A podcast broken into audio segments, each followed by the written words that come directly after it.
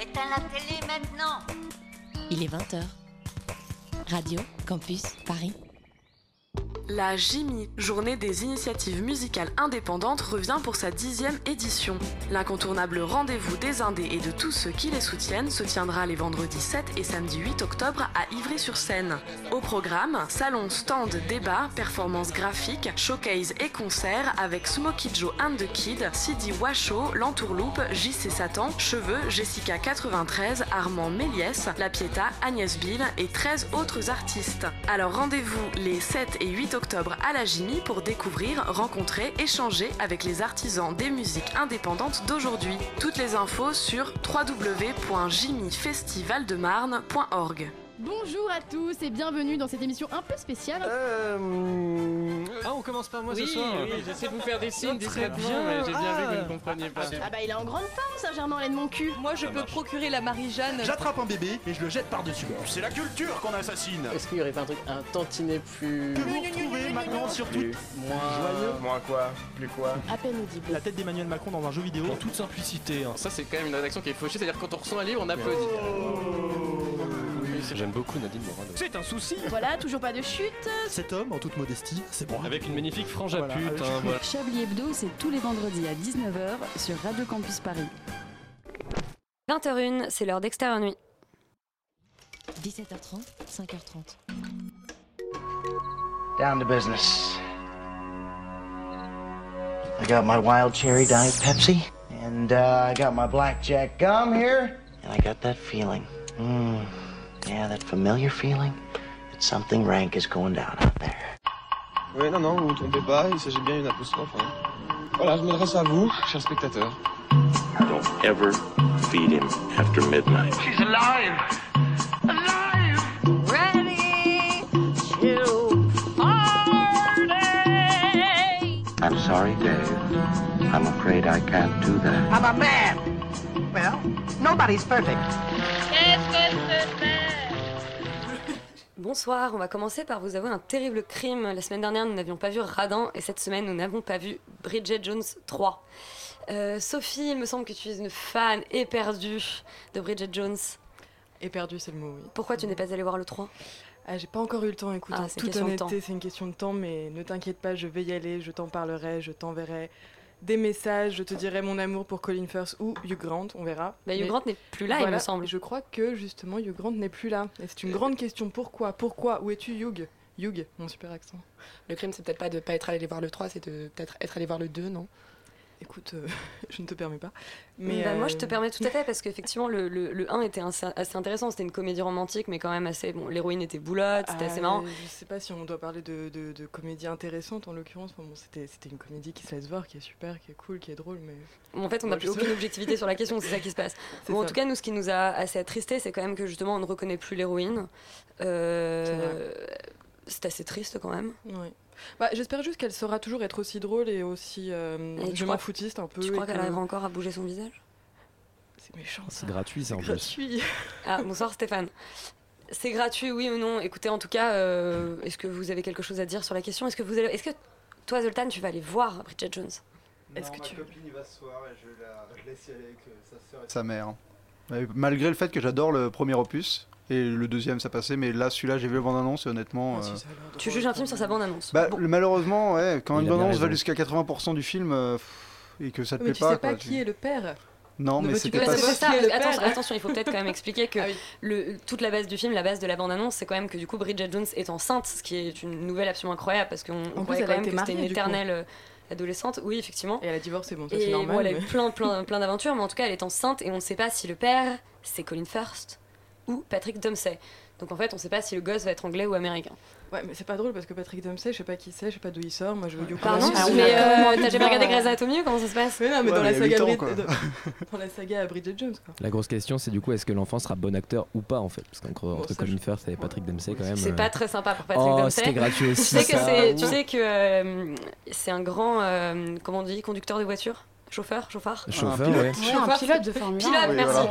C'est un grand pilote. Non, c'était plus pour crier mon amour pour Colin Firth que pour euh, décrier Mais Patrick Dempsey. Firth, mais oui, mais mon dieu. On est quand même très déçus c'est quand même euh, dans la, team- dans la Firth, quoi. euh, dans la bande-annonce, tout se passe à l'hôpital quasiment, et on est quand même très déçus de ne pas voir Patrick Dempsey justement Exactement. opérer on un veut cerveau. Patrick Dempsey.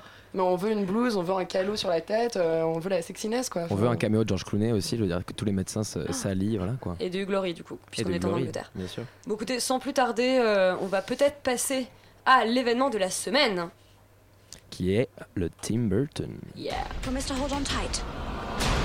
Director Tim Burton invites you Miss Peregrine, delighted to meet you. We're what's known as peculiar? to open the door Why aren't you eating? She's embarrassed. Don't be. to a peculiar new world. For centuries, the monsters, they've hunted us for our powers. The only thing stopping them from destroying the world is us. It's time for you to learn. Vous venez d'entendre la bande-annonce de Miss Peregrine et les enfants particuliers, le nouveau Tim Burton, qui pour ma part était un peu Big Fish 2. Euh, en tout cas, c'est comme ça que ça se présente. Non, mais je veux dire, la, la filiation est quand même, euh, est bien quand même, envoyé, est quand même très claire. Je veux dire, ça, se- bon, Big Fish se terminait avec un enterrement. Là, ça se commence avec un enterrement où on, reco- on reconnaît peu ou prou les mêmes. C'est un spoil. Où on reconnaît peu ou prou les, les mêmes freaks. Euh, on comprend qu'en gros, c'est c'est la, c'est la famille du héros qui sont des gens bizarres et que lui imagine euh, fantasme des monstres. Bon, voilà, c'est à peu près la même idée. Euh, Oh là, je n'aime pas le ton que tu emploies pour ce Tim Burton là, ça va pas du tout. Ah non, non, alors, Oh là, je- attention, je pars- sur je quoi, sur pars- quoi on part là Attention là. Je, je pars euh, en étant méchante, mais je l'ai pas tant détesté. Enfin, disons que est-ce qu'il vaut la peine d'être détesté en fait? C'était plutôt un film sympathique. Ouh, ça commence sévère. Non, mais alors, les points là. Je vais, je vais, je vais expliquer l'idée sur le Big Fish. Au-delà de, de ce que j'ai raconté du départ, c'est quand même euh, une histoire d'un jeune homme à qui on a raconté un conte et il se retrouve en fait à l'âge adulte à voir si ce conte est véridique ou non. Donc c'est quand même la même histoire que Big Fish. Globalement. Après, c'est pas, c'est pas, un mal. hein. On a le droit de, de- de se répéter sans cesse dans ces films. Il y a des gens qui le font très bien. Globalement, c'est ça. Le problème, c'est que dans Big Fish, il y avait une, une véritable ambiguïté une véritable ambiguïté entre euh, ce qui était réel et ce qui, et ce qui ne l'était pas, et, et tout le jeu se faisait là-dessus. Ici, c'est quand même très codifié, très balisé, c'est-à-dire qu'en en fait, très rapidement, on identifie qu'en fait, le conte n'est absolument pas un mensonge, qu'il n'a même pas été euh, euh, fantasmé ou, je veux dire, qu'il n'a même pas été exagéré en fait, que tout, que tout est réel. Donc finalement, on retrouve donc ce jeune homme qui part dans un monde merveilleux, un monde qui n'était pas censé exister, un monde qui n'existait que dans, le, que dans les histoires de son grand-père, et qui découvre tous les personnages qui le peuplent, et qui sont tous des personnages euh, qui ont des capacités surnaturelles. Donc ils sont invisibles, ils, sont, ils ont une force surnaturelle, bon, rien, de, rien de très... Rien, pff, rien de très original. Rien de nouveau. Jusque-là, rien. Voilà.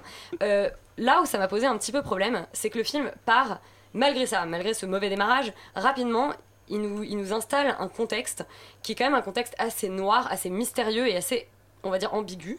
Euh, parce que l'histoire se passe en 1943 et euh, on a quand même donc des enfants euh, monstrueux différents qui sont parqués dans des endroits, recherchés pour être tués. On a des savants fous qui font des expériences sur des gens. Enfin, on a, vraiment cette idée et on va dire que l'idée du nazisme est est quand même très proche, plane au-dessus du film pendant, on va dire, à peu près la première moitié. Jusque-là, c'est assez intéressant. C'est d'autant plus intéressant qu'il y a un des personnages qui est un des enfants dont le pouvoir est en fait de, pouvoir euh, fabriquer des espèces de monstres à partir d'un visage de poupée, des créatures monstrueuses à qui il arrive à donner vie. Donc lui-même est un docteur Frankenstein. Donc ça, jusque-là, c'est assez, assez surprenant, assez étonnant. Le problème, c'est qu'à partir de la moitié du film, on part justement dans ce qu'on pourrait appeler un film par d'attraction. C'est-à-dire que les, enfants doivent échapper à la menace. Et là, le film lâche mais absolument toute ambiguïté, toute noirceur pour se retrouver dans un. Pour le coup, c'est plus Big Fish, c'est Charlie et la chocolaterie. Le problème, c'est que dans Charlie et la chocolaterie, c'était justifié par l'histoire. Et il y avait justement ce côté. euh, c'était des enfants qui s'amusaient, mais, mais on, on sentait la critique, on sentait l'humour, on sentait presque une forme de cynisme dans le film. Ici, il n'y a rien. Ici, c'est le, le film abandonne tout le postulat de départ pour se retrouver finalement à nous faire du, du bonbon euh, rose et sucré. Euh, et c'est plus très amusant. Et en plus, euh, on ne sait pas pourquoi, à un moment, il s'invente un second degré qui n'était plus là et qui en fait décrédibilise tout le départ. C'est-à-dire que d'un coup, les méchants font plus peur du tout. C'est des gros rigolos qui font des blagues bah oui, mais on a plus peur, c'est plus mystérieux et c'est même pas vraiment drôle, quoi. Alors, Ma- malgré ça, malgré ça, on peut passer un bon moment. Alors non, si on n'est pas un mauvais spectateur, non, bon non, non, non, non, non, non, moi je trouve pas parce que premièrement, ça ramène Tim Burton qui était parti en vacances depuis trop longtemps en fait. Les, euh, Oh, tu sais- les gens, non mais vraiment même dans ses films, les gens parlent de Tim Burton de, euh, ils parlent de Tim Burton de Dark Shadows pour, euh, j'ai lu toutes les critiques qui, euh, qui, qui parlaient de Miss Peregrine. Ils parlent toutes les, tout- du Tim Burton de l'époque Dark Shadows, mais moi Tim Burton était parti bien avant. Depuis même Big Fish, c'était très difficile de le retrouver. C'est intéressant. Big que tu Fish compris Big Fish, Big Fish, Big Bah, Fish incompris parce que Big Fish, non Big Fish c'est très bien. Je- Ah, c'est énorme, Big non, Fish. je- Ah oui, d'accord. Ah oui, Je- oui, non, cru bien. que tu critiquais Big Fish. Ah non, pas du tout. prête à C'est bondir. c'est drôle d'ailleurs que tu parles en fait de Big Fish pour parler de Miss Peregrine. Moi, c'est pour d'autres raisons que j'ai vu le Big Fish. J'ai absolument pas trouvé que ça avait la même structure que Big Fish, en fait, parce que le propos est complètement différent. Dans Big Fish, on essaye d'attraper le Big Fish, c'est l'un des titres les mieux trouvés de la c'est filmographie de l'inverse finalement. d'ailleurs. C'est c'est l'inverse. Dans Big Fish, on est du côté de, de l'incrédule, de celui qui veut côté pas croire, et là, on est du côté de celui fait, qui veut absolument croire. Le sujet n'est pas le sujet n'est pas dans la croyance ou non en fait. Le sujet n'est pas qui. y a- y a- moi ce que je- ce que j'adore c'est qu'on retrouve tout ce qu'il y a dans l'univers de Tim Burton. Donc c'est des grands raconteurs d'histoires, c'est des monstres, c'est est-ce qu'on y croit ou pas, c'est est-ce qu'on franchit ou non. Cette idée de la de, de la Donc en fait, si vous voulez, les, les enfants particuliers, ils ont des ombreuses, donc des, des, des maîtresses d'école qui veillent entre guillemets sur eux et qui ont la faculté de se transformer en oiseaux. Et euh, la particularité de ces enfants, c'est qu'ils vivent dans des boucles temporelles en fait. Pour les protéger du monde extérieur, on est obligé de les mettre dans une boucle. Donc de choisir une journée parfaite et de la faire revivre à l'infini. De façon. Et euh, a- bon, tu parlais du nazisme tout à l'heure, il y a ce truc de l'Allemagne La nazie. Voilà, la- il y a une bombe nazie qui arrive pile au moment où la boucle est relancée, etc.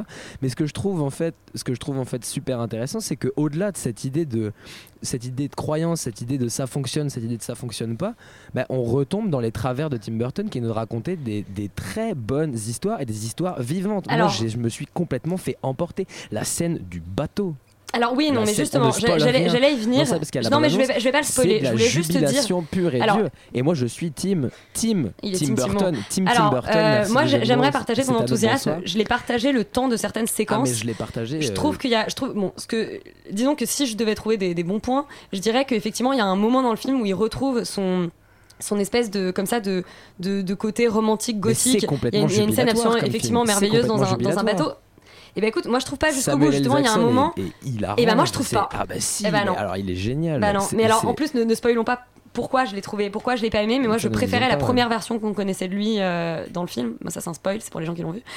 Euh, le non, pour moi Samuel Jackson c'est un, un très bon comédien, mais depuis un petit moment il se, il se caricature dans des rôles Alors de méchants. là, non, je trouve que là, là globalement il refait la même chose de Kingsman, euh, que dans Kingsman, mais le, le, le en moins.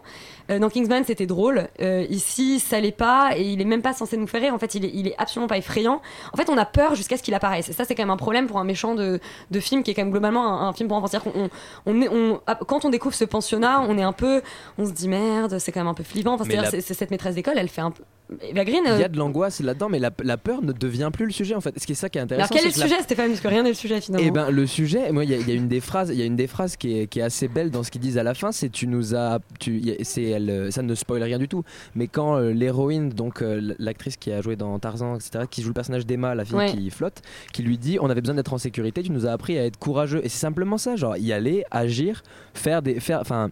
Genre mettre des stratagèmes à la noix, faire des, faire faire des pièges dans des fêtes foraines, enfin des trucs qui sont. Oui, mais ça, c'est justement la scène. Alors ça, pour le coup, on peut pas, on peut pas spoiler parce que c'est la scène par- finale, mais elle, est gêné très par la décevante. musique, mais le reste est excellent, c'est de très bonne facture. T'as pas aimé Florence and the Machine à la fin?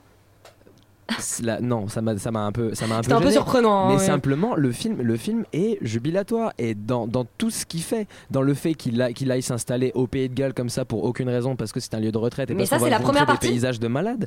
Mais il y revient en fait dans cette première partie et il nous crée, enfin, il nous transporte nous-mêmes dans cette espèce de boucle. Et non, j'ai trouvé que c'était, que c'était excellent quoi. Bon, je pense que de toute façon, on n'arrivera pas à nous mettre d'accord. On arrivera à nous mettre d'accord Très bon film, allez-y. Stéphane. Bah, écoute, pas, peut-être, que les, peut-être que les autres films, les autres films nous mettront d'accord. J'espère. Et ben tout de suite, du coup, euh, sans plus attendre, on va donc enchaîner sur Poesia sin fin de Jodorowsky.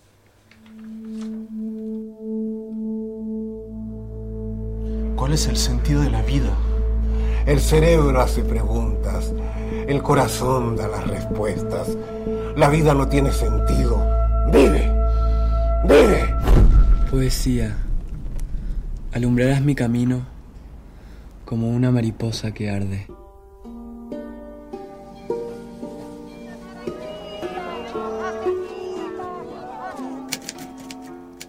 Stéphane, pourrais-tu nous traduire ce trailer? Eh bien, écoute, absolument pas, puisque je me suis complètement perdu dans la poésia scène fine de Jodorowsky en écoutant cet extrait. Donc oui, il y, a eu- des choses que je peux traduire dans cet extrait-là qui, euh, qui sont en fait les, les prémices de son, de son récit en fait à Jodorowsky, puisque c'est un film euh, qui, qui sans, rien, sans ne rien cacher, puisque c'est dit partout, c'est que c'est entièrement autobiographique en fait. Donc tout ce qu'on a entendu là dans ce trailer, en fait, c'est des, des, euh, des bribes de ce qu'il dit quand il était jeune, de ce qu'il se dit quand il, quand il vient se mettre à côté de lui-même en fait. Parce que Ah, c'est un film. peut-être qui Jodorowsky. Exactement, tu, tu fais bien de le dire. Alejandro Jodorowsky, c'est un réalisateur euh, chilien qui a fait énormément parler de lui depuis 3 et 4 ans, parce qu'en fait, c'est un réalisateur qui, qui réalise depuis les années 70, qui se caractérise comme un poète et qui, en fait, a n'a pas réalisé un film qui a énormément fait parler de lui, c'est le Dune en fait, parce qu'il y a un, un film donc le, le Dune, le roman de Frank Herbert, qui a été adapté par David Lynch au cinéma en 2001 si je ne me trompe pas. Et euh, le, le film de Jodorowsky qui n'a pas été réalisé a été l'objet d'un documentaire dont le propos était que, en fait, tout ce qu'il a fait dans ce film et tous les collaborateurs avec lesquels il a travaillé ont ensuite travaillé sur d'autres films de SF tels que Alien, tels que Star Wars, et donc tout ce qui est dans, euh, euh, dans, dans sa, dans sa filmographie, en fait, a énormément influencé la SF d'aujourd'hui. Ce qui fait que du coup, Jodorowsky est devenu un peu un mythe. Le film a été très contesté, le Jodorowsky's Dune, hein, il a été évidemment très contesté, ce qui s'est dit dedans est, est discutable. Il s'avère que Jodorowsky est quand même un metteur en scène poète, et c'est vrai pour ces autres films qui sont la, la Densa de la Realidad, qui sont la, poé la Poesia San Finici. Euh, dans sa filmographie, il y a vraiment une volonté de faire dire aux images quelque chose qu'on ne dit pas autrement en fait. Il, a hum, la poésie pour lui donc qui par définition c'est l'art d'évoquer, de suggérer des sensations, des émotions, des choses assez vives en fait et pas- ce par le rythme souvent par des vers évidemment quand on pense à poésie on pense à la lecture on pense à la déclamation. Et Jodorowsky ce qui est très bien ici c'est qu'il fait un film alors qu'on peut voir premièrement alors il faut le dire c'est quand même assez abrupt hein. c'est un film où euh, on va voir une prostituée avec un arc-en-ciel tatoué sur le corps euh, s'étaler de la peinture crier. Oh, là on va voir la mère de Jodorowsky à chaque fois qu'elle parle elle va chanter de l'opéra.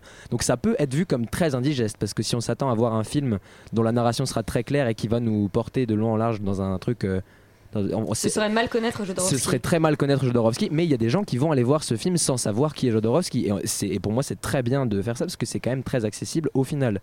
C'est une belle porte d'entrée peut-être sur sa filmographie. pour moi, c'est une très belle porte d'entrée ou une très belle porte de sortie en fait. C'est-à-dire que. Est-ce que c'est la suite? Directe de la Densa de la Realidad Non, pas vraiment, pas vraiment, parce qu'il se place à des positions un petit peu différentes. Euh, la- Densa de la Realidad que j'ai vue il y a assez longtemps, donc je suis peut-être pas le mieux placé pour en parler maintenant. Mais euh, en, en- en gros, ce qui est, ce qui est génial, c'est que d'un premier point de vue, en fait, c'est qu'on a une entrée complètement autobiographique. Donc on a son enfance euh, dans les rues de son quartier, on a sa maison, on a son père qui était un sombre connard qui tenait un magasin et qui, quand quelqu'un venait voler, le mettait nu et le battait à, à mort. Enfin, vraiment des trucs très très très difficiles. On a ensuite euh, ces anecdotes quand il rencontre des poètes tels que Enrique Lin ou Nicole Pala, qui est une de ses idoles, quand il rencontre sa première muse Stella Diaz. Et sa vie dans les barrios de Santiago, quand il a acheté un atelier. Il y a des choses très très belles. Et puis il y a des moments, par exemple, quand, euh, il y a un moment qui m'a beaucoup plu, c'est quand il découvre le tarot. Il a un groupe d'amis avec lequel il a emménagé dans Santiago et euh, ils vont le mener à une liseuse de cartes, enfin à une, à une liseuse de tarot. Et c'est Ah, vraiment je croyais, quelque je croyais chose. le jeu de cartes. Non, pardon, oui, le- euh, les gens qui lisent le tarot, donc c'est une forme de voyance en fait. Le tarot divinatoire. le tarot divinatoire, merci beaucoup. Euh, simplement, c'est quelque chose que Jodorowsky fait à l'heure actuelle dans Paris. Il a des gens qui tirent les cartes pour lui et on peut assister à des, des jeux de tarot de, de Jodorowsky. Donc, on, sachant en fait. Sachant en fait tout ce qui lie ça au cinéma de Jodorowsky et à la réalité de Jodorowsky, le film prend un sens euh, colossal. Et rien que en son essence, en son, en son être, en son film, euh, son design, le film est sublime. Parce qu'il crée des images magnifiques sur ce qu'était Santiago à l'époque de Jodorowsky. Il crée des images magnifiques pour elle-même. Il crée euh, ce, titre Poesia sin fin est le, est le titre, est le titre parfait parce que c'est vraiment du premier au dernier plan, c'est une poésie qui se, qui se lit, qui se résout, qui se, s'entremêle avec, euh, avec des autres poésies que Jodorowsky a créées. Tu parlais tout à l'heure, euh, Zoltan, de la Densa de la Lalida, mais qui s'ancre aussi avec des aspects science-fiction de Dune. Je ne sais pas si vous avez vu le trailer déjà, vous, mais la première image, c'est une des séquences les plus, les plus belles du film, c'est le carnaval en fait dans les rues de Santiago. Et les plans qu'il a su réaliser, c'est un, un cinéaste aguerri, on n'a pas besoin de faire sa pub ici, mais simplement les plans qu'il a réalisés sont d'une beauté, euh, sont d'une beauté incroyable. Il y a un plan où à un moment donné, le personnage d'Alejandro Jodorowsky devient clown dans un cirque et puis il commence une tirade, mais à vous, à vous faire euh, chialer euh, n'importe qui devant un public qui se lève et qui l'acclame, qui le porte nu dans la foule. Enfin, des, des moments comme ça, ça ne serait pas spoilé que d'en parler parce qu'il y en a des milliards. À chaque milliseconde, on a un moment où on peut s'arrêter et juste se faire euh, complètement avaler par la beauté de l'image. quoi. Et vraiment, en dehors de ça, ça nous lie en fait à qui est Jodorowsky, à qui est ce monument. Et ça finalement, nous il est à- presque plus, effectivement, c'est presque plus sa personnalité aujourd'hui. J'ai l'impression que les, les, les- les gens en moyenne connaissent plus Jodorowsky pour sa personnalité, pour Oui. ce qui est dit sur lui et les, et les influences qu'il a eues que pour en fait euh, sa filmographie en elle-même. Et Ce c'est qui est pour quand même un, que- un paradoxe assez étonnant. Et c'est ça qui est très bien dans ce film, c'est que c'est aussi un film sur ça, en fait. Parce que Alejandro Jodorowsky, donc on le voit à 12 ans, quand il quitte le nid familial, on le voit de ses, de ses 18 ans à ses euh, 20-30 ans, et il y a toujours Jodorowsky actuel qui vient parler à Jodorowsky plus jeune. Et à chaque moment il se pose des questions, parce que c'est un poète, il a, il a des phrases éminemment euh, puissantes sur la poésie est un acte, il y a une scène géniale où ils marchent, ils doivent marcher tout droit mais ils doivent passer à travers une maison, donc ils tapent à la porte d'une vieille dame pour dire bonjour, on doit marcher tout droit parce qu'on est des poètes, est-ce qu'on peut traverser votre maison? Parce que c'est important et c'est la poésie, etc. Mais en dehors de ça, donc les poètes eux-mêmes résolvent des questions existentielles euh, toutes les trois minutes, mais au moment où le poète tombe dans une impasse et se pose des questions auxquelles il ne peut pas répondre, et bien c'est lui-même plus âgé qui vient lui répondre. En se posant à côté de lui et en l'embrassant, il vient lui dire qu'est-ce que tu cherches il lui, dit, il lui dit je cherche ça, sans spoiler, parce que pour moi ce sont parmi les plus beaux moments du film. Il vient se pencher sur lui-même et dire voilà, la vieillesse c'est ça, voilà, tel moment c'est ça. pas- c'est pas trop c'est ce- didactique? Absolument pas, parce que à chaque, à chaque instant, il nous dit arrêtez-vous, c'est mon point de vue, c'est pas une leçon de vie. C'est la leçon de ma vie. Je vous dis à quoi, à quoi j'ai aspiré, à quoi ma poésie tend et ce vers quoi je voudrais tendre. C'est absolument pas un dogme. Ah, jamais. Le film n'est jamais un dogme parce qu'il reste toujours dans cette poésie sans fin en fait. Et c'est la meilleure utilisation que peut faire Jodorowsky de sa poésie qui est en fait l'inscription dans la réalité de euh, la poésie sans fin entre guillemets de face même à des répressions parce qu'il y a des moments magnifiques sur le nazisme il y a le, retour de Ibáñez à, Santiago le dictateur et il y a Jodorowsky qui vient clamer sa, sa haine en fait de ce dictateur et c'est son en fait sa perpétuelle recherche d'un idéal d'un idéal co-présent avec la réalité en fait c'est de ne pas dire l'idéal est inaccessible c'est de ne pas dire la réalité est inaccessible c'est que la poésie est pour moi le moyen de concilier les deux et de vivre en fait une, une vie qui sera épanouie il y a une- cette phrase qui dit Qu'est-ce que tu as appris avec la poésie? Qu'est-ce que tu en attends? C'est le moyen de mourir heureux en fait. Et ce n'est pas plus que ça pour lui. Il ne dit pas soyez tous des poètes ou nous sommes tous des poètes. Il dit voilà, Alexandre Khodorowsky, je suis un poète, voilà qui je suis. Et euh, move on quoi. Vivez, vives, il dit tout le temps, vives dans ce film. Ah, et c'est quelque chose que je trouve absolument. Ça euh, donne quand même plus envie que le Tim Burton. ah, il- il- que- c'est pour moi c'est le film de la semaine. Le Tim Burton est l'événement parce que c'est le retour de Tim Burton. Je ne te laisserai pas critiquer Tim Je ne Burton dis plus rien. sortir comme Non, ça. mais j'ai été méchante. Le film n'est pas si terrible. Le film n'est pas si terrible. Bah, mais dire, mais comparé à ceux d'avant, là. Ah voilà. Mais dépend. Moi Poesia- je suis pas allé voir Dark Shadows. Poesia Sin Fin est vraiment pour moi le film qu'il ne faut pas rater. On va en vous parler d'autres films évidemment à ne pas rater dans la deuxième partie de l'émission. Ne décrochez pas vos oreilles du 93.9. Mais Poesia Sin est vraiment une des plus belles choses que j'ai vues au cinéma depuis ces dernières années. C'est absolument splendide.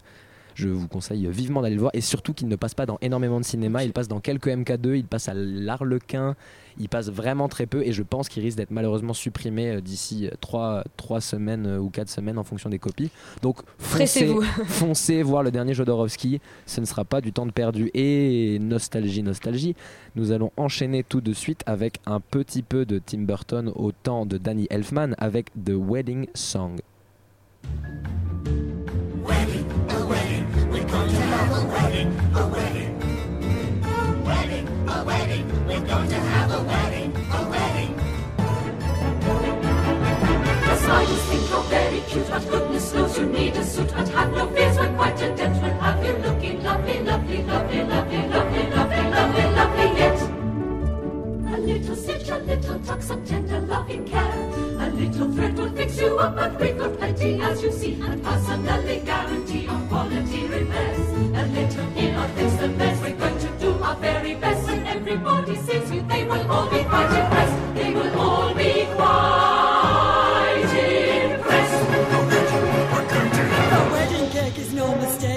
Quite sublime. We're missing something. Try some dust. I wish I had more time. Perhaps there's something I can do. These bones might help a bit. That's My nose. Sorry. Wait a minute. That's it. Well, A little that. A little this. The perfect cake is hard to miss. A wedding. A wedding. We're going to have a wedding. Huzzah, huzzah, we're going to have a wedding, a wedding. Hey, they're talking about the cheer cause the bride is getting married today. Can surely say is we will stand beside. Until the end we will defend our one and only pride. Our be, our bride to be, our love people's bride. Huzzah, huzzah,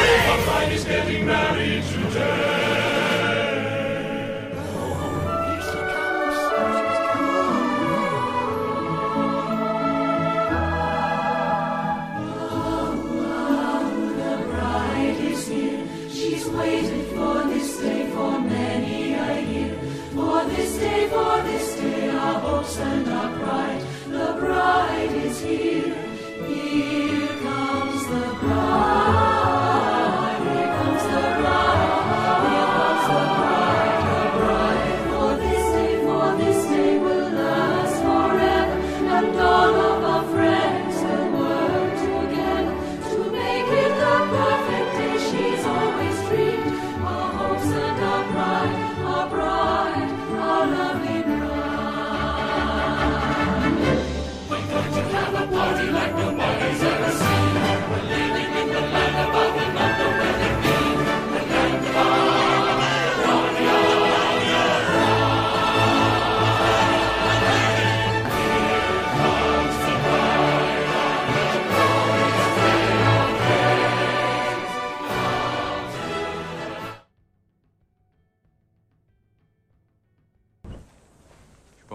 cât e?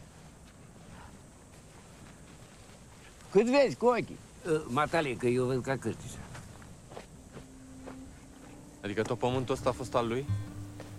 Și acum e al tău, tăti. Bon, ce coup-ci, Sophie, je ne vais pas te demander une traduction puisque le film est en roumain. Alors oui, Ça va non, être un petit peu non, compliqué. hein, je- non, le roumain ne fait pas partie de mes talents linguistiques.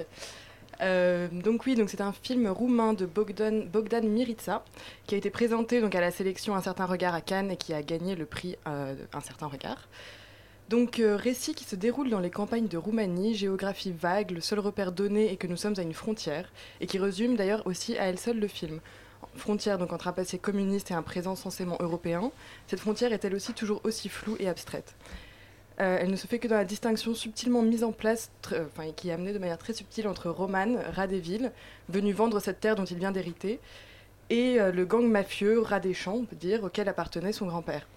Et pour ce gang mafieux, donc cette terre semble être tant d'un point de vue pratique que viscéral, impossible à abandonner, et tout l'enjeu du film se situe donc dans cette vente ou non-vente, dans l'affrontement entre la ville et la, campagne, entre le passé communiste pardon, et, et le présent européen.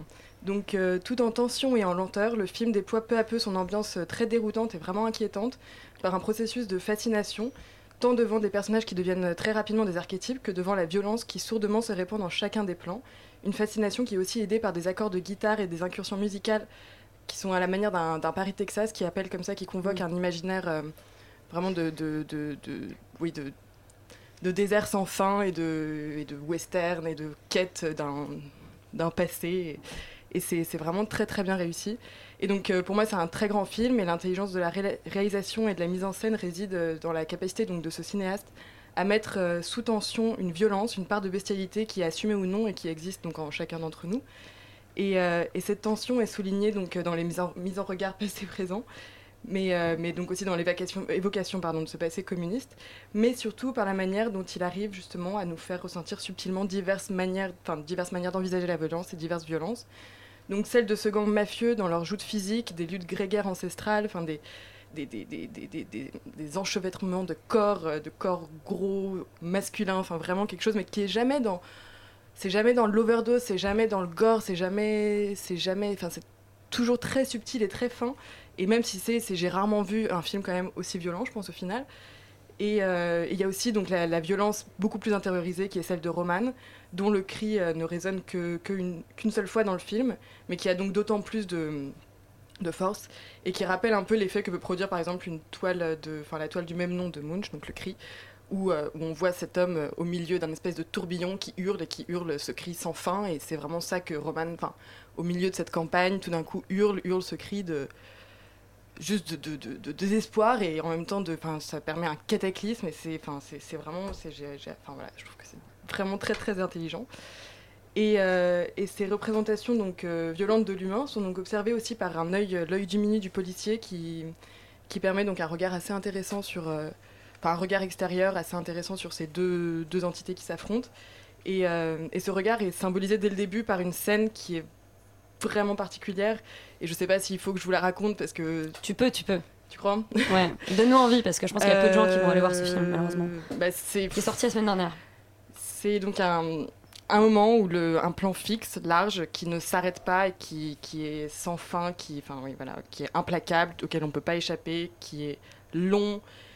Et c'est le policier, donc de, un policier de 40 ans environ, qui, euh, même plus quand même, 40-50, qui, euh, qui a trouvé un pied, un pied coupé dans la rivière du coin, Hmm. et, et qui donc a ramené ce pied chez lui et qui l'a mis sur son assiette. Et qui, qui- et qui avec sa bière à côté de son assiette peu à peu époussette le pied, lui enlève sa chaussure, puis sa chaussette, puis le, le- le- le met à nu vraiment. Puis il met dans son un es- ragoût. Non, non, non, il ne le mange pas, il n'en fait rien de bizarre, juste il fait un travail. C'est déjà bizarre. hein. Mais oui, c'est bizarre, mais en même temps c'est fascinant. C'est vraiment ça qui est génial, c'est que c'est complètement fascinant. C'est, euh, enfin, c'est à la fois hyper violent et hyper dérangeant, mais en même temps on a envie de voir ce truc, on a envie de voir ce truc qu'on n'a jamais vu, quoi, de d'un, pied qui est dévêtu, un pied complètement. Eh bien, écoutez, si vous êtes fétichiste des pieds, courez voir comme- Dogs. Voilà, non, mais en tout cas, ce film, voilà, pour moi, réunit à la fois quelque chose de complètement absurde et de, en même temps très réaliste et qui provoque donc un malaise et une fascination et qui, qui pourrait s'apparenter du coup à une espèce de, à une sensation d'inqui- d'inquiétante étrangeté. Et, euh, et donc voilà, et donc c'est par cette idée que je voudrais euh, conclure, c'est euh, que, que donc le film qui arrive, c'est un film très mystérieux qui insuffle dans un quotidien très concret euh, et qui peut nous parler à tous, euh, voilà, tous nous, euh, nous tous, et qui, insuffle, peu, insuffle peu à peu des bribes d'abstraction, des plans décalés, des magnifiques plans séquences, des, ralentis auxquels on ne s'attend pas et qui sont en même temps absolument géniaux et, qui sont pas kitsch et qui sont vraiment bienvenus. Et, euh, donc ça nous mène dans un univers aussi fou et barré qu'un film de Quentin Dupieux par exemple. J'ai pensé à Quentin Dupieux pendant ce film. Et tout en s'inscrivant bien sûr dans une veine bien plus inquiétante. Et donc pour finir, si jamais vous avez envie de voir autre chose que... Enfin vous n'avez pas le temps d'aller au cinéma, il y a un moyen métrage de ce réalisateur qui s'appelle Bora Bora qui est sur Vimeo en ligne. Et vous pouvez aller le voir. Voilà. Nous, on vous conseille quand même de découvrir ce Quentin Dupieux roumain. Euh, on parlait de violence, et bien on va encore parler de violence puisque le film suivant s'appelle Slow Dead Ahead et nous allons maintenant écouter la bande annonce. Je vois Stéphane crier en studio. Hello, mami.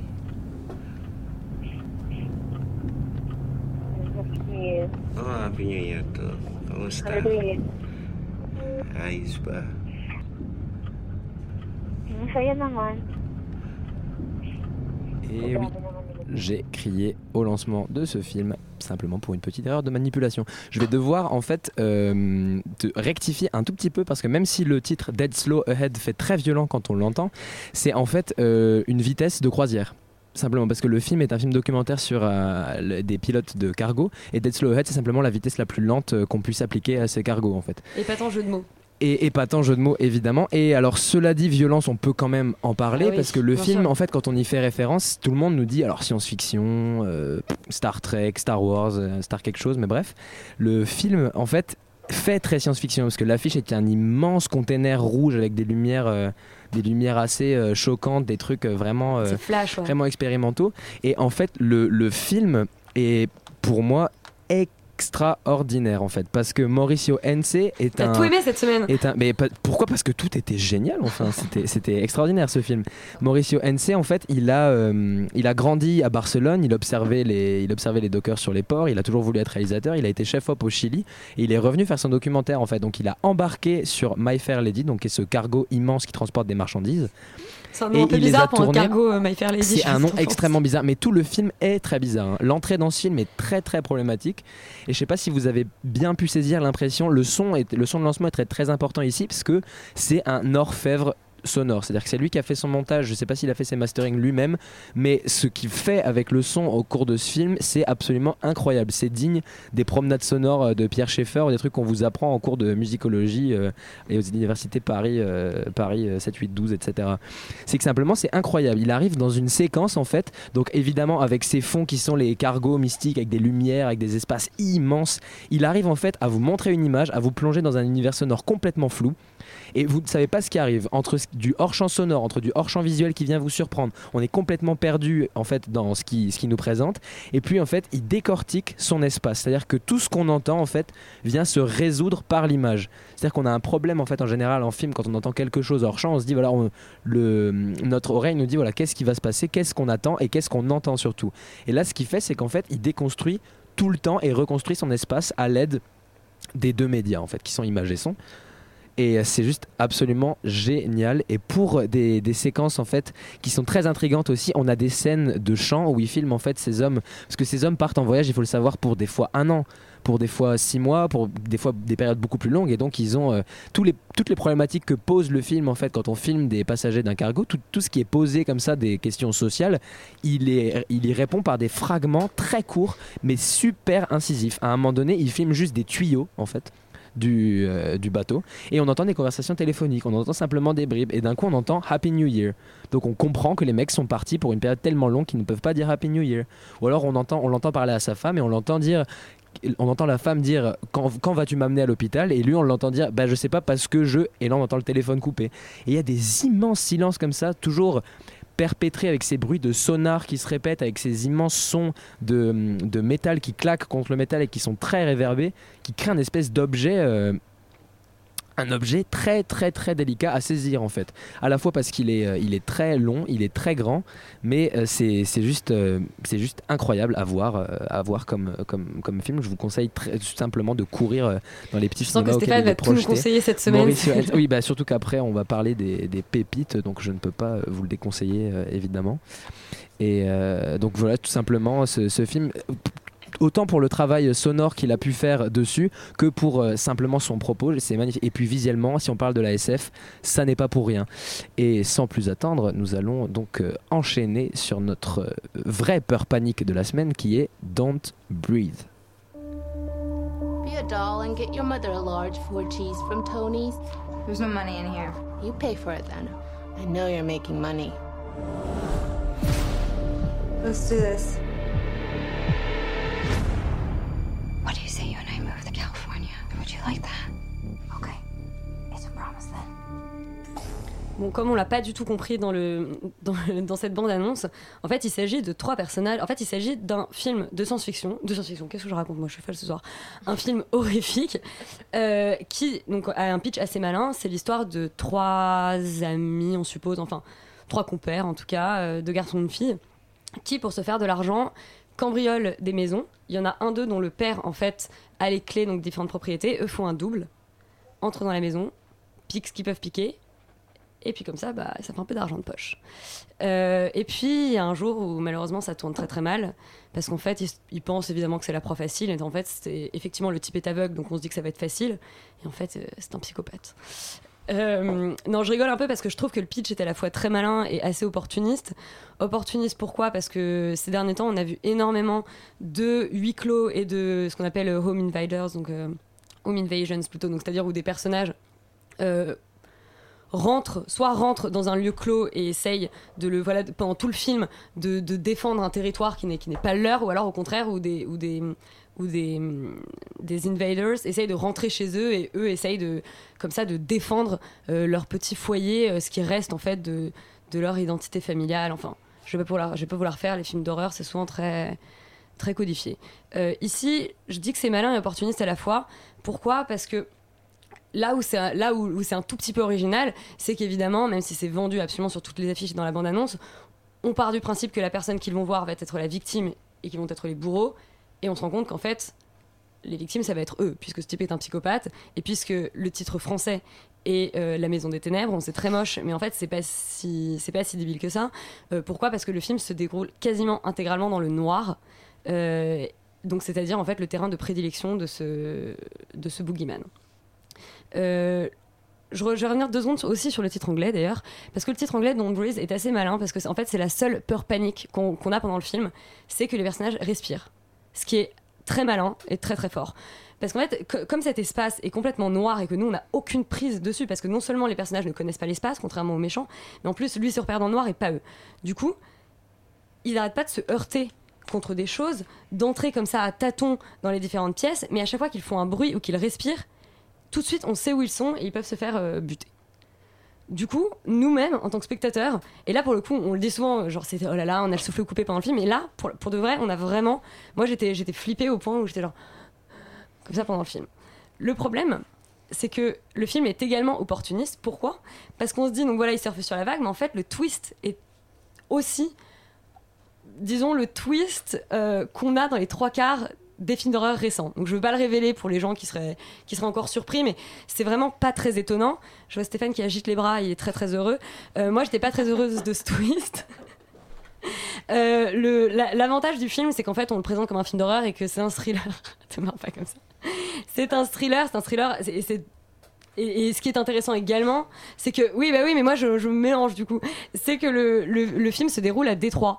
Et, euh, et Détroit, c'est une ville qu'on a vue et revue dans le cinéma d'horreur et 8 de genre. Miles et 3, c'était très bien. Mais alors, 8 Miles, c'était avant la crise, euh, Stéphane. On va plutôt parler de It Follows, par exemple, qui était un film d'horreur qui s'est déroulé à Détroit récemment et qui utilisait les décors euh, comme ça, complètement détruits et abandonnés.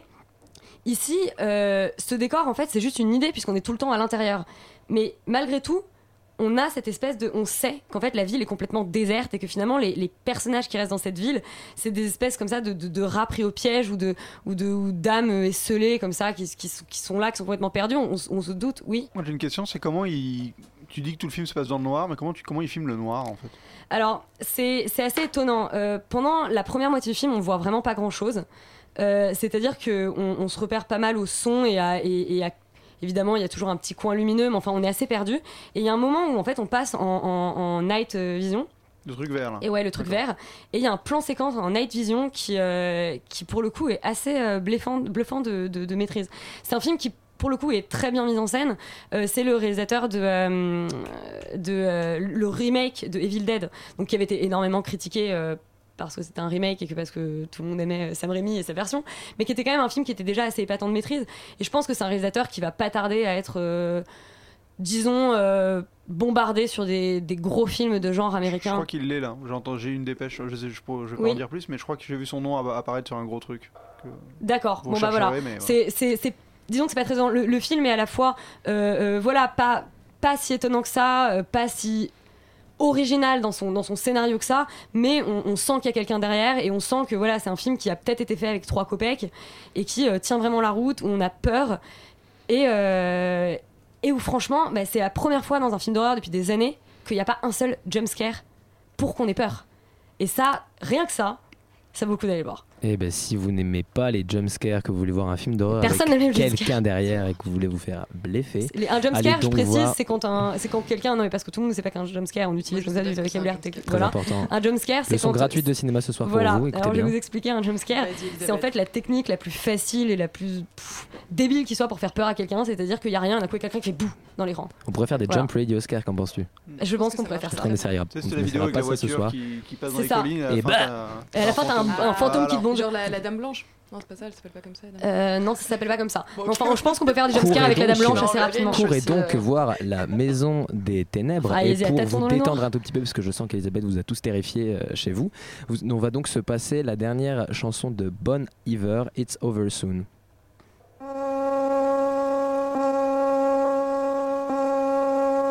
It might be over. Soon,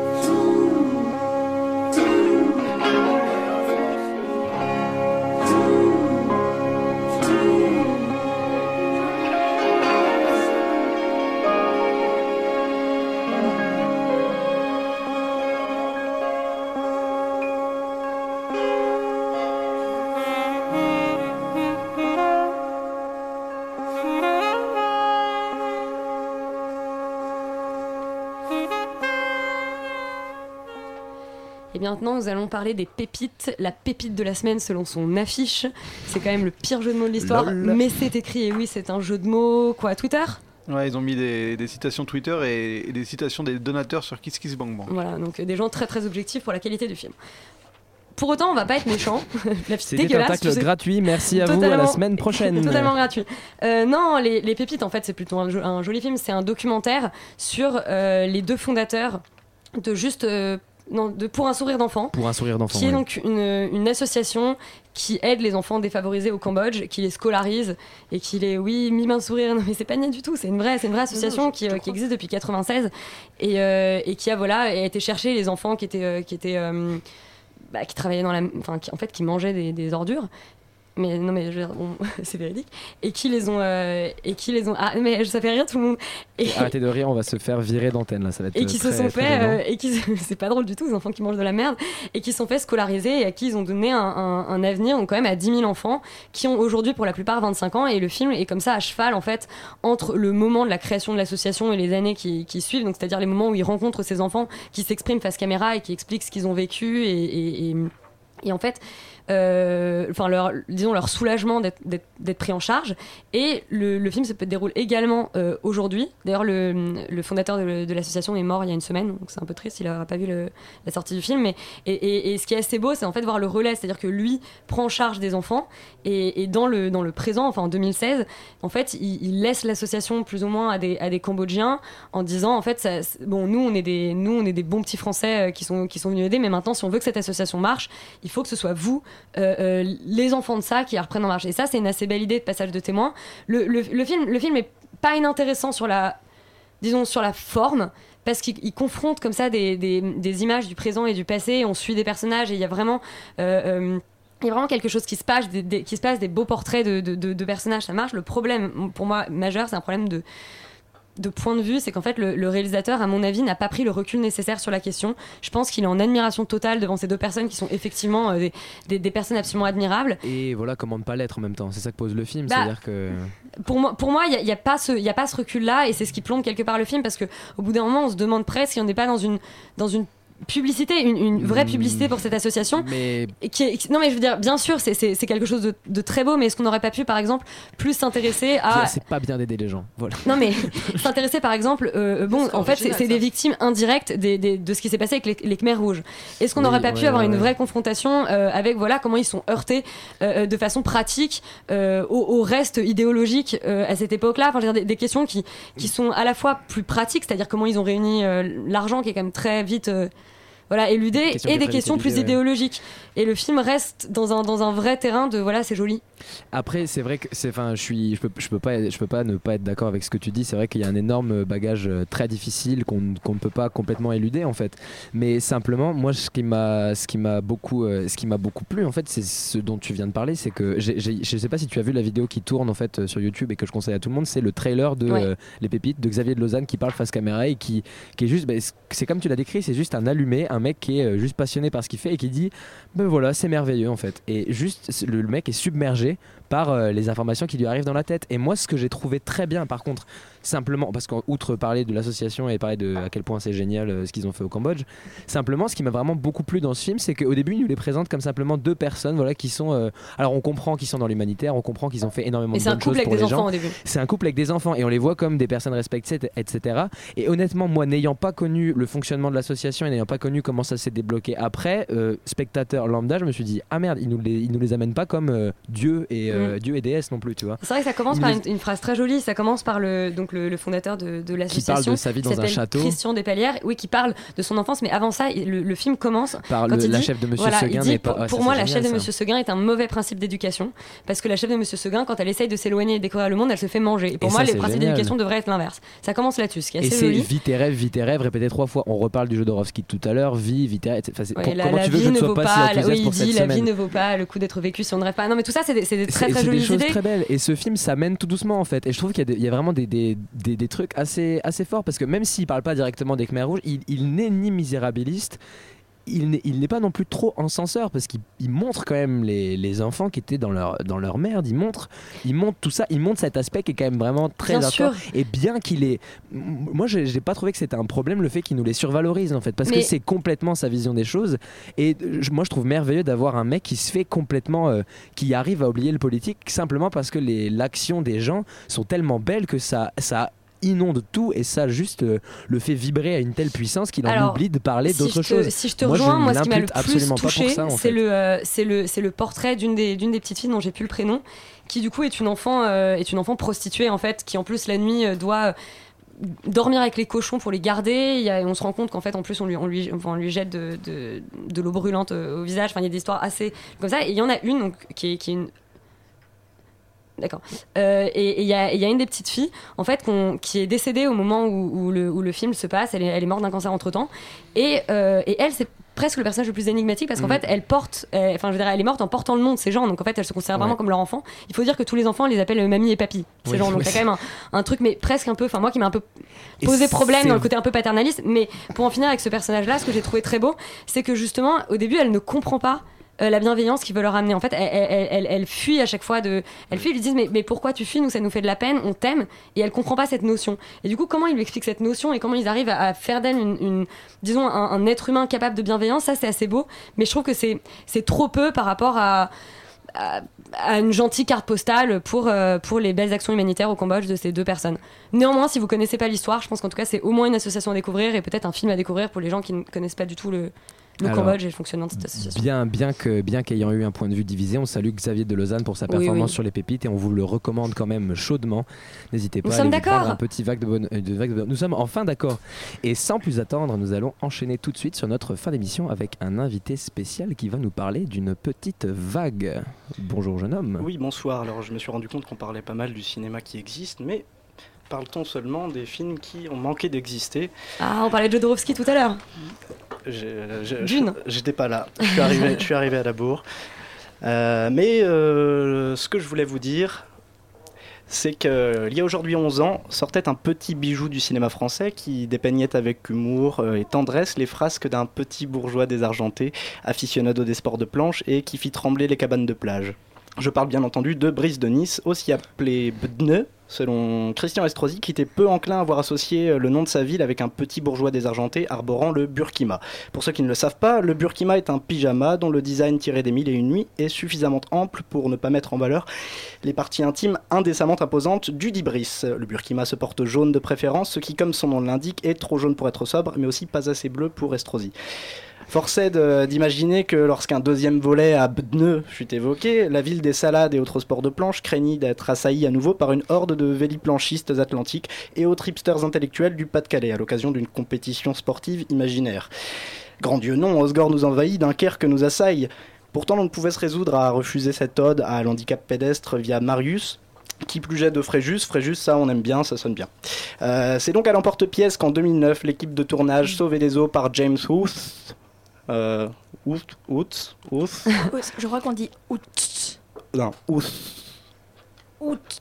Plutôt Pierre. Ok. Euh, ce- cette équipe, donc réunie par James Hutt, se réunit à nouveau là où la légende de la Côte d'Azur avait finalement dompté son maxi tube, 4 ans plus tôt, en très satisfaisant bleu de travail sous la brise marine. J'ai avec moi une VHS contenant les rushs des deux premières séquences de Brise de Nice 2, mais comme vous vous en doutez, elle est cassée, et en plus les magnétoscopes, ça n'existe plus de nos jours. Encore un coup des divers droites, sans aucun doute. Je vous rappelle au passage que l'abréviation des divers droites est en DVD, cela est tout à fait probable. Ce qui nous reste. Excusez-moi.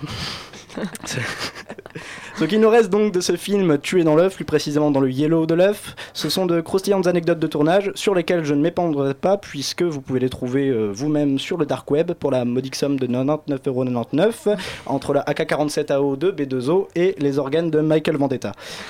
Pas très cher au passage.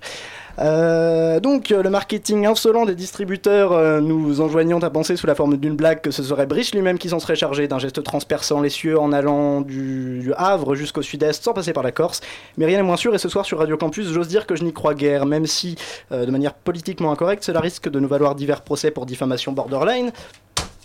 Bien au contraire, il serait plus volontiers probable qu'une conspiration mondiale soit à l'œuvre sous l'égide bien entendu des Illuminati que dirigent depuis une île secrète Elvis, Michael Jackson et Vanessa de Secret Story 2 dont le succès euh, méconnu mais euh, jalousement controversé Moi, serait à l'origine. Pardon? Moi, je sais qui c'est Vanessa. ah, Secret Story. ben voilà, voilà. Enfin quelqu'un. J'espère que tu seras d'accord avec la suite parce que, parce que ça se tient. Fais gaffe.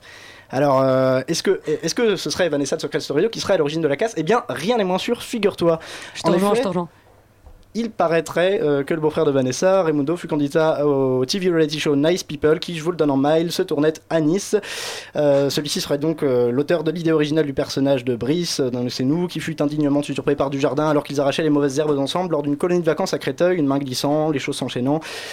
Qui plus est, Vanessa aurait eu une aventure fulgurante sur les plages de Fréjus. Ah, quand vient la fin de l'été sur la plage, il faut d'abord se quitter, peut-être pour toujours oublier, nanana, une baiser avec la langue. Donc une aventure avec un cum d'Osgore qui aurait été frustré et tout concorde, oui, tout concorde, puisque Nice est également doté d'un aéroport. Le crash du Concorde, c'est également ça. Voilà, je, je- bref, je me casse euh, et j'arrête mes circonvolutions. Je tiens à préciser qu'après vérification, Vanessa, ce n'est pas Secret Story 2, c'est Secret Story 3. Oh, mais, je pense que Damn. personnage. Et en fait, Brise de Nice n'était pas Brise de Nice, mais Brise de Fréjus. Voilà, merci à tous. Donc merci pour cette jolie, euh, euh, interlude Brice, Brice de Nicette. Et nous avons, que, que m'annonce-t-on euh, dans l'oreillette? Nous avons un deuxième euh, invité surprise qui va nous faire une petite pastille sur l'éternité. Bonjour, euh, bonsoir jeune fille. Bonsoir, alors je vais vous parler de Éternité, un film de Tran Anh Hung. Euh, comme j'aurais dû m'en douter, c'est un film extrêmement long. Euh, pour vous résumer l'histoire, c'est pas très compliqué, il n'y en a pas vraiment. Donc c'est une famille, les bourgeois, hein, comme leur nom l'indique, extrêmement riches, qu'on suit sur plusieurs générations, donc euh, vers le 10e, 19e, 20e siècle. C'est pas très important. Alors qu'est-ce qui se passe? Eh bien, euh, pas grand-chose. En fait, ils se marient, ensuite leurs enfants se marient, leurs petits-enfants. Ils s'aiment tous, de temps en temps, il y en a un qui meurt, mais bon, c'est pas très grave parce que c'est une grande famille. Alors, un de perdu, dix de pondu. Parfois, les enfants jouent un petit peu dans le jardin, hein, c'est sympa. Parfois, ils vont à la mer et parfois, ils prennent le goûter. Ils sont adorables. Alors, globalement, le schéma structurant de base qui est répété à plusieurs reprises dans le film, c'est euh, une enfant douce et gentille qui aime ses parents, grandit. Elle se marie de manière plus ou moins forcée. Évidemment, elle tombe folle amoureuse de son mari, hein, comme souvent dans les mariages arrangés. Ensuite, ils ont des enfants entre 6 et 12. Chaque grossesse est un délice de tous les instants qui rend la femme complète, resplendissante de bonheur. Et on s'arrête euh, de s'intéresser au personnage une fois ménopausée. Voilà, c'est un petit peu comme si on prenait tous les films de Terrence Malick, qu'on gardait seulement les scènes où il y a la fille qui court dans les de blé avec la musique classique et le soleil de fin d'après-midi. Voilà, Éternité, c'est un mélange entre ça, une pub pour un parfum qu'on appellerait euh, Chanel Natalité, un clip de la Manisse pour tous anti-IVG et un CD de piano de relaxation de chez Nature et Découverte. En effet, il y a vraiment beaucoup de piano, hein, sinon ça ferait vide, parce qu'il y a à peu près euh, aucun dialogue, contrairement au nombre de plans de femmes qui embrassent tendrement leurs petits chérubins, du bout des lèvres, pour pas trop les abîmer. C'est toujours le même enfant. C'est toujours le même. Mais il est très très mignon. Il est très très doux. On ne sait jamais de quoi il parle, hein, puisque la plupart du temps c'est couvert donc par le piano et par la voix off. femmes Mais souvent, ah bah non, elles n'ont aucun, aucune avis, aucune personnalité. Souvent on les voit quand même se parler, on ne sait pas de quoi elles parlent. Parfois on les voit même rigoler. Alors ça, j'avoue que ça m'a pas trop plu parce que nous en tant que spectateurs, on a le sentiment qu'on arrive toujours juste après la blague. hein. On a que le plan où on rigole. Moi j'avais envie de leur dire, mais racontez-nous la blague, puisqu'elle est si marrante. Nous ça fait une heure qu'on s'ennuie, une petite blague de temps en temps. Ça changerait des scènes d'extase familiale. Voilà, il y a quand même des moments un petit peu tristes, hein, je vais essayer de pas trop vous spoiler. Il y a le moment où la fille d'Audrey Tautou devient religieuse. Alors pourquoi c'est triste? Ben, Parce que du coup, elle va pas pouvoir enfanter, alors c'est le drame familial. Euh, Il y a aussi le moment où il y a un des personnages qui accouche de son. Alors je sais plus si c'est le 11e ou le 12e enfant, mais voilà, toutes les bonnes choses ont une fin, donc elle se sent mourir en couche. Nous, on la sent pas vraiment mourir, hein. elle est un petit peu décoiffée, mais sinon ça a l'air d'aller. Donc elle convoque tous ses enfants pour leur dire au revoir et elle les nomme un par un. Donc je vous rappelle, hein, 11 ou 12. Là je me suis dit c'est le moment où ça va partir, elle va oublier un nom, ça va détendre l'atmosphère. Bah pas du tout, jamais vu un parent de famille nombreuse appeler ces 10 gosses l'un après l'autre et pas se tromper une seule fois. Donc encore une fois, une scène pas très réaliste. Euh, alors voilà, pour conclure sur mon sentiment général vis-à-vis d'éternité, je sais pas si vous voyez quand vous êtes lavé les cheveux, vous sentez un petit truc qui vous dérange dans le slip et vous vous rendez compte c'est un cheveu qui est resté coincé dans votre raie toute la journée. Et ma éternité, ça m'a fait un petit peu ce sentiment-là. C'est pas grave, grave, hein, c'est juste un petit peu désagréable et vous avez pas envie que ça vous arrive tous les jours. Et voilà, Extérieur Nuit, c'est fini pour cette semaine. On vous remercie à tous. Génial, vos chroniques. Putain, tu sais que c'est ce que t'as dit, pour une bonne part, c'était mot pour mot ce qu'on s'est dit, Et on va de voir ensemble, euh, le- le- pour parfum, Campus le truc sur le- il y a- plein de trucs, mais qui étaient en mots pour- dit. Exactement, tout foutre en air, un tout en air, Ah, c'est qu'on adore ce soir, euh, comme toujours chez nous. Euh, Cette invitée, c'est Papouze. Ils ont sorti un des meilleurs albums de l'année. Vraiment un album qu'on a écouté en boucle et en boucle. Restez avec nous, il y aura un live de trois morceaux en fin d'émission et un concours pour gagner deux places pour leur live à l'Alhambra de mardi prochain. Tout foutre en air, c'est dans trois minutes. Eh bah super les gars, à la semaine prochaine. Merci à vous aussi. On vous embrasse et on vous fait des bisous. 21 21. Radio Campus Paris 21h